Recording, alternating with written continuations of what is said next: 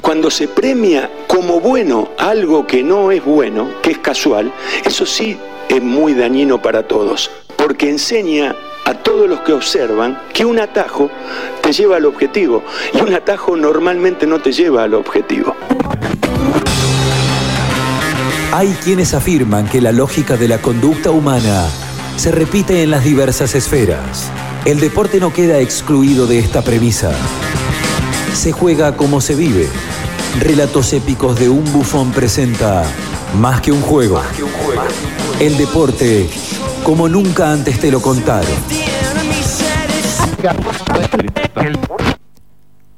¿Cómo no voy a amarla? Abro exclamando, cierro preguntando. Si está tan latente en mi vida que hasta aparece en uno de mis primeros recuerdos.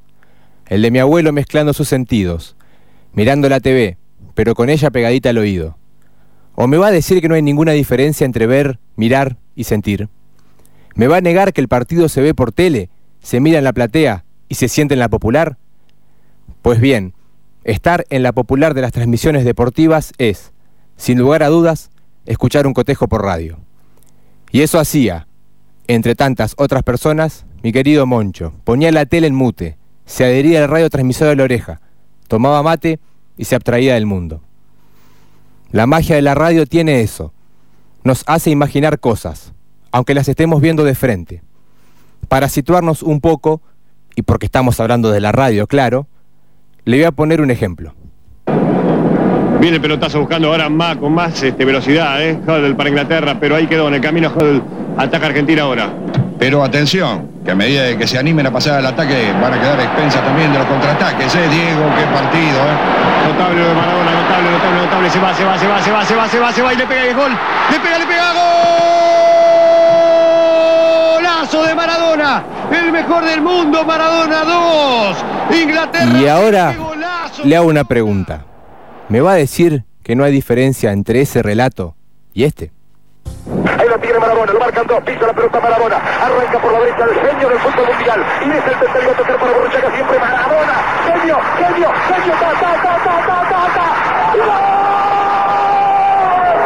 ¡Gol! ¡Quiero acabar! ¡Quiero estar vivo el fútbol! ¡Golazo! ¡Quiero gol! ¡Maradona! ¡Es para llorar! ¡Perdónenme! ¡Maradona! Es para llorar, perdóneme. Son los dos del mismo gol, el más bonito de todos. Ambos relatores, Mauro Vial el primero y Víctor Hugo Morales el segundo, están desbordados por la emoción. Sin embargo, es el de la radio el que transmite mucho más. Pero yo me pregunto, ¿habría hecho Diego esa enorme pilada si su corrida, la más memorable de todos los tiempos, no hubiese sido acompañada con la hidalguía de semejante relato? ¿Maradona hubiese llegado a dejar en el camino tanto inglés sin el empuje de la voz de Víctor Hugo? ¿El Diego hubiera puesto a nuestro país con el puño apretado festejando esa Argentina 2, Inglaterra 0, sin la leyenda del barrilete cósmico? ¿De qué planeta vino la radio? Bueno, vuelvo a las personas como mi abuelo, de esa generación quienes nacieron en los años 30-40, con la radio en sus albores, con sus familias sentadas en el living de sus casas, reunidas alrededor del radiotransmisor, compartiendo un momento, escuchándola. Por eso, al Moncho lo ponías en la platea de la TV y él se iba a saltar con la monada de la popu de la radio, con verdaderos caballeros de la radiofonía deportiva, como Lalo Peliciari, Bernardino Veiga, siguiendo la campaña de su querido Boca, Joaquín Cerantes, Fioravanti para el pueblo, el mentor de las transmisiones tal cual las oímos hoy en día, José María Muñoz, con sus caramelos de limón y frutilla por las tarjetas, personaje polémico, sí, pero un excelso relator, el propio Víctor Hugo, todos ellos y tantos que olvidaré en este relato, pero que, sin dudas, enaltecen el medio y, en mi tema, las transmisiones deportivas. A modo de cierre dejo una reflexión. El fútbol tiene muchas cosas lindas. Una de ellas es que con su música acompaña las letras de un hermoso relato y desde su belleza contagia las palabras.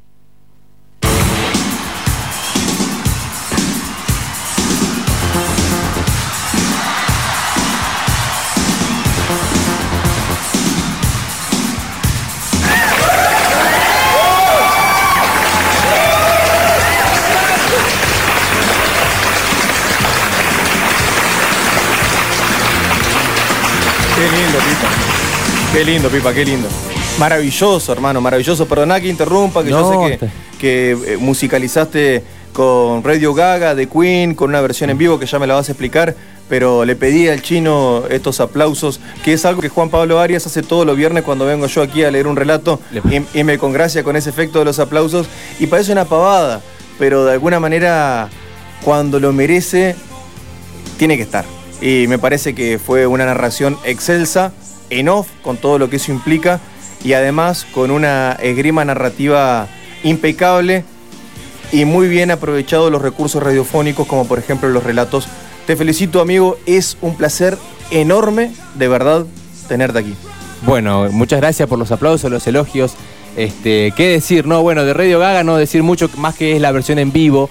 Eh, decidí poner la versión en vivo de Queen porque la radio básicamente es en vivo, este, donde uno rara vez puede retraerse de lo, de lo que uno dice, pero tiene la particularidad de que si uno dice una burrada y no pa- pasa, digamos, sigue derecho, si no volvés sobre el error, sigue, digamos, ¿no? Es bastante lineal en ese sentido.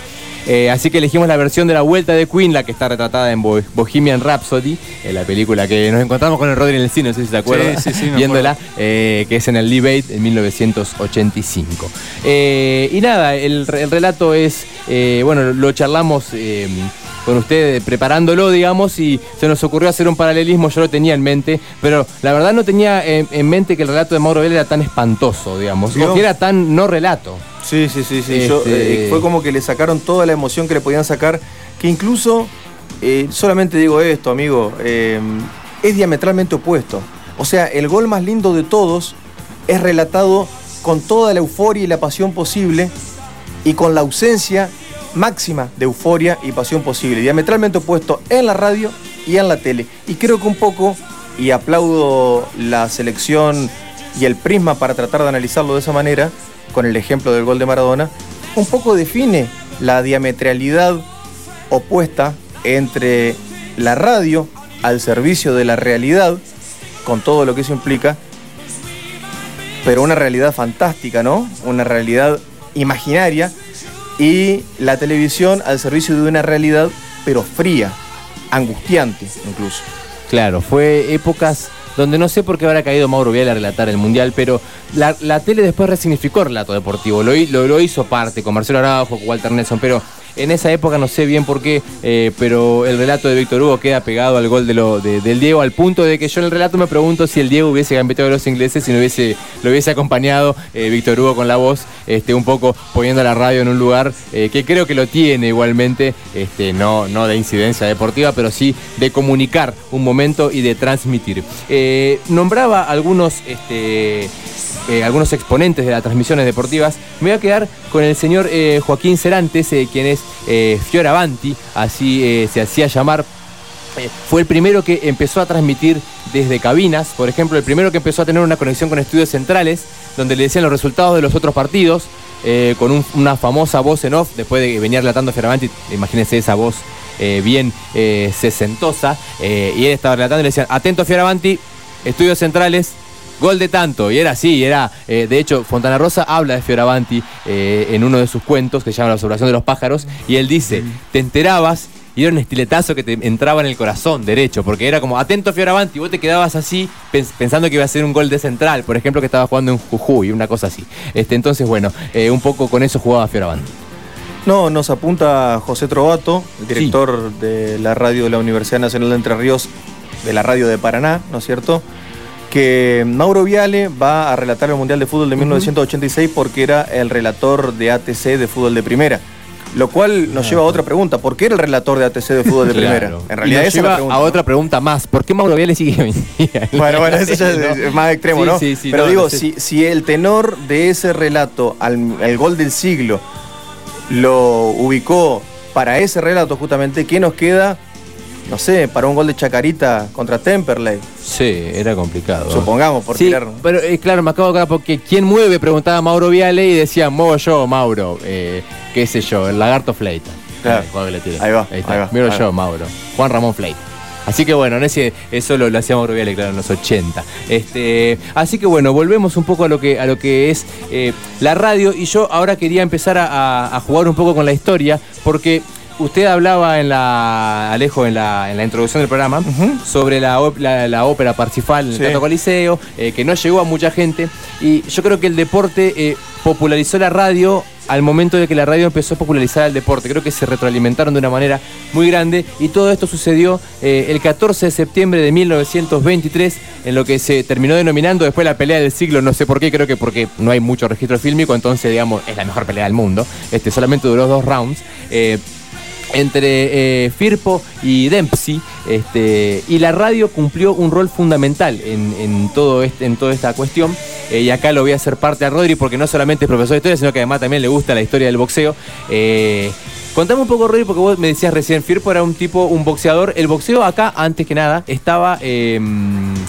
¿Cómo es la palabra? Se me fue. Proscripto. Proscripto, exactamente, por el presidente Marcelo Alvear. Así, Eh, Marcelo Torcuato Marcelo Alvear. Torcuato Alvear, exactamente. Sí, sí, de los radicales, el, segundo presidente después de la ley Sáenz Peña.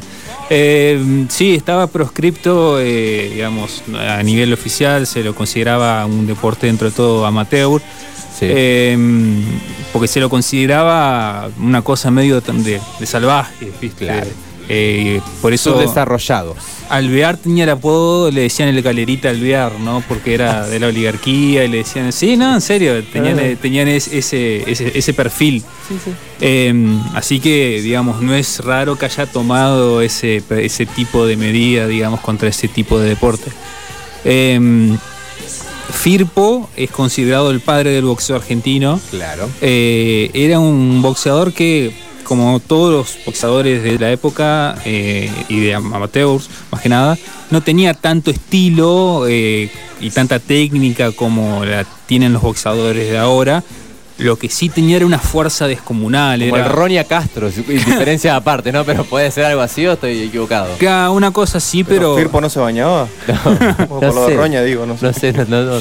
No, Fir, pero el tipo era eh, una cosa, y por lo que más se lo recuerda en la pelea del siglo, es porque de una trompada sacó al rival del ring. Lo, lo- Claro, claro.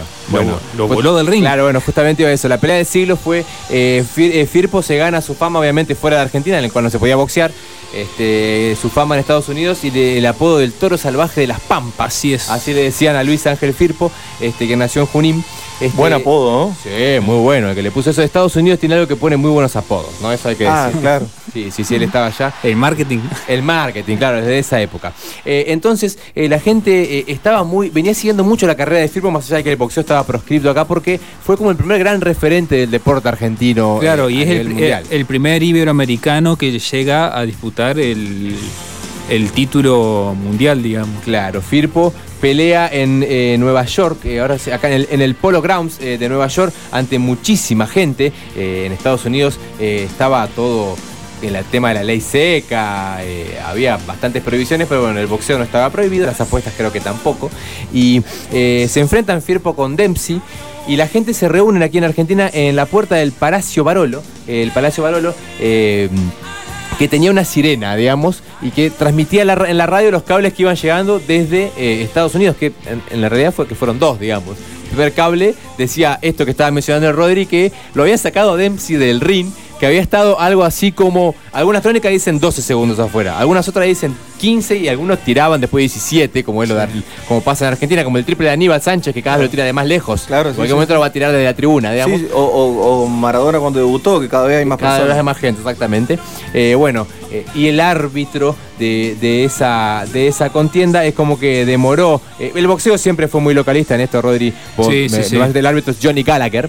El árbitro demoró un poco la cuenta y Firpo- eh, Dempsey volvió a subir al ring. Lo tiró siete veces en el primer round a Firpo. Sí, Eh, sí, sí. hay siete veces, imagínense acá, lo tira dos, la tercera ya como que ya está, digamos. Era, era Sí, a matar o sí. morir. Eh, de vuelta, era, un, era mucho más amateur, digamos, todo. Eh, pero sí, Que tendría que haberla refrenado a la pelea a esa altura. claro. Bueno. Siete veces y el otro lo, lo sacó del ring y eh, dos eh, personas que estaban abajo lo, agarra- lo agarran a Firpo porque si no se estallaba la cabeza contra el piso y no volvía. Se la, se la dio contra una máquina de escribir. no, eh, claro, al tipo que lo tira. Sí, sí. Sí, sí, este, claramente. Así que eh, después de. Llega el primer cable. En el Palacio Barolo empieza a sonar la sirena que algunas crónicas dicen que es verde, otras dicen que es azul. Eh, la gente empieza a festejar que había ganado Firpo, eh, ganó Firpo, vamos, loco, vamos. Y estaba todo el mundo tirando los sombreros al aire. Después llega otro cable que lo transmite también por radio con la sirena roja diciendo: No, güey, volvió el Grone y lo bajó de una piña en el segundo round. lo bajó dos veces más. nue- Firpo cae ¿Volvió? nueve veces. Ca- Sí, el otro también Sí. durísimo, un roble, digamos. Sí, pero- el otro eh, te tenías que bancar la- las Pero ¿cómo trompadas. no, lo de de- Firpo. ¿cómo no lo descalificaron? Si ya lo tiró fuera del ring, ya está. Bueno. Y bueno, es boxeo de hoy en día y digamos de los 60 para acá. pero- Claro, sí, sí, sí, entiendo, entiendo, pero no deja de, de- de sorprender la imagen, ¿no? No, claramente. Y aparte claramente. más en ese contexto, digo, es- estoy tratando de imaginar, ¿no? Por eso me voy riendo. Llegan los cables y la gente, claro, entra en una, en una Festejando. contradicción, claro. Claro, perdió, pero bueno. eh, después, eh, cuando fallece el toro de las Pampas en 1960, ahora vamos a hablar un poquito de su vida, pero el gráfico lo, lo despide como eh, se marchó el poseedor de la más honda emoción deportiva de- que alguna vez haya vivido este suelo. Claro, pero. Nunca, hubo, ningún- nunca un triunfo nacional lle- llenó tanto de orgullo a los argentinos como aquella derrota. ¿Se me parió? Pará, pará, pará. No, Atentos, atentos. ¿Qué les dije en la apertura de este especial? que la radio inventaba. Que la radio es contradicción. Claro, sí. Ahí lo tenés. En este caso fue la gráfica igual, ¿no? No, no, no, la sí, obviamente, pero bueno, pero- Firpo agarró mucha popularidad en Estados Unidos, de hecho estrechó la mano con Pulitzer, estrechó la mano con Roosevelt que estaban Sí. viendo ahí la pelea, este, entonces el tipo eh, estuvo allá, sin embargo, decidió morir acá en Argentina, lo despidieron con honores eh, como uno de los primeros grandes, el primer gran boxeador, el primer gran deportista de Argentina, y todo eso lo, se vivió en base a la radio. Pero claro, qué, qué cosa maravillosa, ¿no? Que la, la más grande euforia vivida tenga que ver en realidad con algo que termina en una derrota, digamos, ¿no? Claro. la contradicción. Así es, así. Dempsey termina siendo amigo de Firpo y cuando... eh, ¿Qué tenemos? La noche del 14 de septiembre de 1923, todo Buenos Aires estaba despierto. Ahí tienen. Compactos grupos de hombres y mujeres, Deportes no viejos recuerdo. y jóvenes, se aglutinaban frente a los negocios que vendían artículos de electricidad. El Luna Park también metió... Una bocina carrasposa transmitía directamente del estadio de Polo Ground de Nueva York la pelea por el título. Luis Ángel Firpo y Jack Dempsey, campeón mundial de peso pesado. La gente seguía segundo a segundo el match de dos colosos del boxeo internacional. No era tan así porque había... Nadie faltó a la cita. La diferencia de tener un operador proactivo, ¿no? Marca la diferencia Albornoz en el máster. Hay que decir que nadie le pidió al chino que, No. que ponga... ¿Usted le pidió? No, no, no, No, no, no. él solo. El chino Albornoz haciendo radio. En este día de la radio. Este, bueno, decía también. La calidad, ¿no es cierto?, de la transmisión de la época, ¿no? Es, es muy, muy, muy bello el, el audio, eh, rescatable. Eh, eran cables, digamos, lo que iban llegando y la gente festejando. Imagínense, 1923, la radio es de 1920. Claro. Digo, Tres este, años. tres añitos nomás. Y fue como que me parece que a partir de ahí los diarios también, porque se agolpó mucha gente, bueno, se elevó la proscripción, a, a Galerita tuvo que decir, bueno, está bien, quieren darse Galerita. masa, vayan a darse masa, no me jodan. Eh, Galerita, Marcelo T. de Alvear. Sí. Sí, un poquito de respeto, ¿no? Por la- No, no, no. No, no, no. Digo simplemente para hacerle acuerdo al oyente por ahí, a la audiencia, si se, si se le perdió, Sí, ¿no? Así es. Así que la radio y el deporte siempre conectados. Eh, la verdad es que a partir de ahí hubo una retroalimentación que sigue hasta el día de hoy. Eh, y yo he estado en transmisiones deportivas, he formado parte, de hecho, campo de juego en transmisiones deportivas, he relatado para, para eh, haciendo, digamos, experimentos, pero partidos reales, digamos, eh, aprendizaje, digamos. Tuve que gritar un gol de defensores de Belgrano en la, en la tribuna de Chicago. ¡Oh! Chicago tiene dos hinchadas que en- tenía en ese momento que entraban cada una por separado, digamos. Eran dos barras distintas. Estoy Ah. gritando un gol de defensores de Belgrano en la platea. Te hacían de goma. No, no, me miraban, pero. ¿Qué pasa, Narigón? No, pero si querían. ¿Qué te ah. pasa, pibe? Gritalo, dale, Perdón. te decía.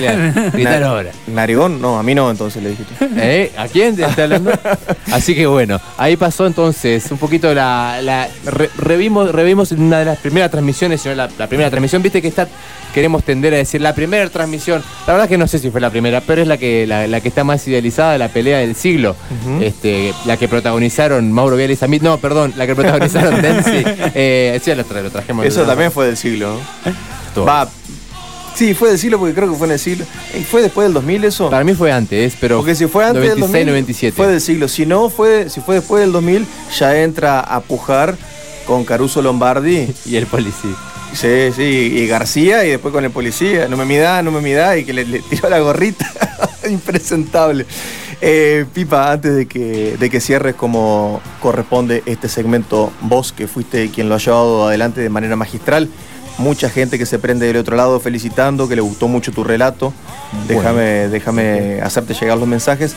Eh, digo, el tema de la radio y el fútbol, específicamente dentro del deporte, hace no mucho tiempo tuve la posibilidad de estar aquí mismo sentado entrevistándolo a Alejandro Apo. Y le pregunté acerca de esto, él que ha participado como comentarista eh, en transmisiones con el fútbol para todos, estuvo en la tele, pero eh, esencialmente en la radio, ¿no? Y él me decía que, que tiene muchísimo de fantasía, que uno está jugando, que uno está creando una, eh, una realidad alternativa, que uno está creando un universo al, al, al oyente, ¿no? Y que mm, cuando ocurre algo como lo que graficaste muy bien vos en el relato, cuando el televidente es televidente, pero el relato lo capta como oyente de radio, lo cual lo que graficaste vos de tu abuelo se traspola a muchísimas personas también, ¿no es cierto? En la cancha incluso también. Tal cual, exactamente. Ya sin siquiera, sin siquiera la tele, ¿no? Sino la realidad delante de los ojos, no una reproducción de la realidad. Digo, eh, es maravilloso, ¿no? Es maravilloso porque es tanta la realidad que uno necesita un poco de fantasía. Es más, el partido, supongamos, el partido es aburrido, dame algo que sea más entretenido. Y ya para aburrirme tengo los ojos, divertirme con los oídos, ¿no? Me pareció maravilloso y te lo agradezco muchísimo. No, gracias por el espacio, siempre es un placer, se agradecen todos los mensajes eh, de todas las personas queridas que siempre se prenden eh, del otro lado del éter. Eh, perdón los sentimentalismos, pero bueno, la verdad es que tengo un recuerdo muy fuerte también de mi abuelo escuchando partidos en la radio. Se agradece, no, tiene, no tiene por qué disculparse. No, se está bien, está es que por ahí eh, eh, la radio tiene esa magia también, la cual, bueno, eh, hemos y vamos a querer explicarles durante este tiempo y no vamos a poder, pero bueno, está bueno llegar eh, a través de la gente y nada, estar del otro lado.